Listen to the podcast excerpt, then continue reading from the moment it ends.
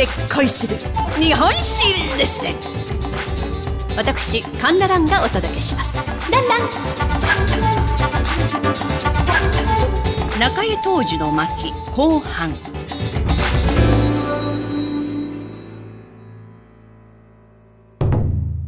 前回お話ししました通り、江戸時代初期の儒学者中江当時は27歳の時、生まれ故郷の近江の国小川村に帰りまして、一層学問に励みました。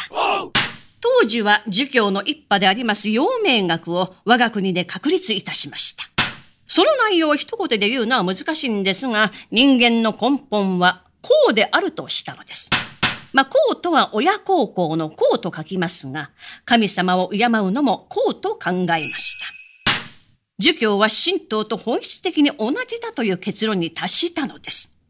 そして当時は村人たちに人の道を解き始めたのです。それを聞こうと小川村だけではなく近隣の村々から人々が集まってきました。当時が脱藩した大津からはるばるやってくる人もいたのです。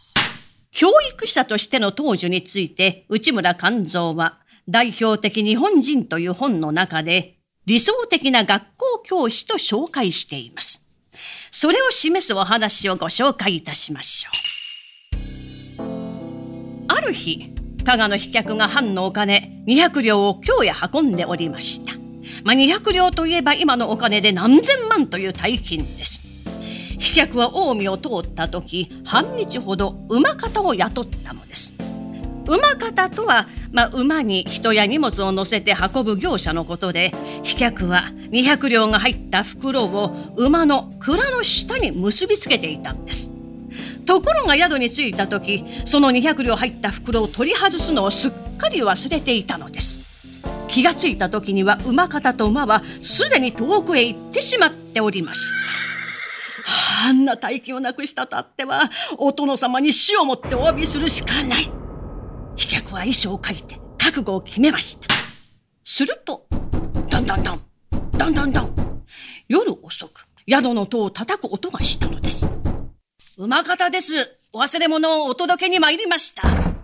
馬方は、家に帰ってからそのお金に気づき、元来た道を何時間も歩いて戻ってきたんです。飛脚は、ありがとうあなたは命の恩人ですとお礼に15両差し出しました。すると馬方は、あなた様のお金ですから受け取るわけにはいきませんと断る。飛脚は、では10両、5両、3両、1両と下げていきましたが、馬方は固くなに拒みます。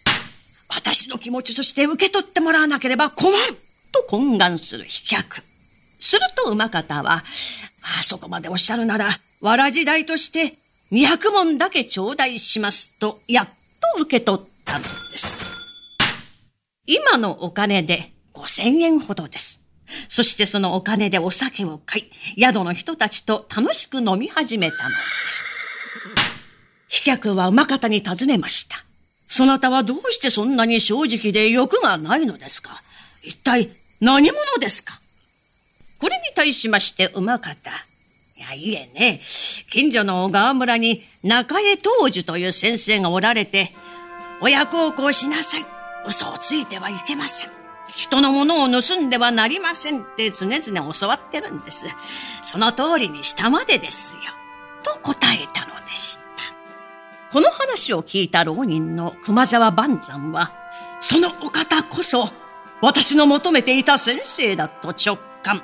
弟子にしてほしいと当時の家の前で二晩座り込みお願いしまして、門下生となったのです。後に万山は岡山藩の政治で実績を上げたのでありました。まあこんな風に人々に影響を与えておりました中江当時。41歳の若さで亡くなり、いつしか近江聖人と呼ばれるようになったのであります。まあ、聖人とは聖なる人と書きます。世界では孔子やお釈迦様、イエス・キリストが聖人と呼ばれていますから、まあすごいことでございます。当主が亡くなって随分経ってからのことです。一人の武士が小川村を通った時、当主の墓を訪ねようと思い、畑を耕している村人に道を尋ねたのです。するとその村人は、あ、あ、私がご案内しますと歩き始め、途中で家に立ち寄って着物を着替え、羽織まで着て出てきたんです。武士は、ああ、私が武士だからこんなに丁寧にしているのだろうと思いました。やがて当時の墓に着きますとその村人は柵で囲まれた墓の戸を開けて武士を入らせ自分は戸の外にひざまずいて作法にのっとって拝んだの武士はその姿を見て初めて気づきました村人が着物を着替えたのは当時を敬ったのことだったのであるとさてこの中江当時は大きな改革をした政治家でもなく、戦に勝った武将でもありません。しかし、彼の考え方と生き方は、近江から日本全国へと伝わったのであります。近江政治、中井当時のお物語。これももって読み終わりといたします。お相手は私講談師神田蘭でございました。ランラン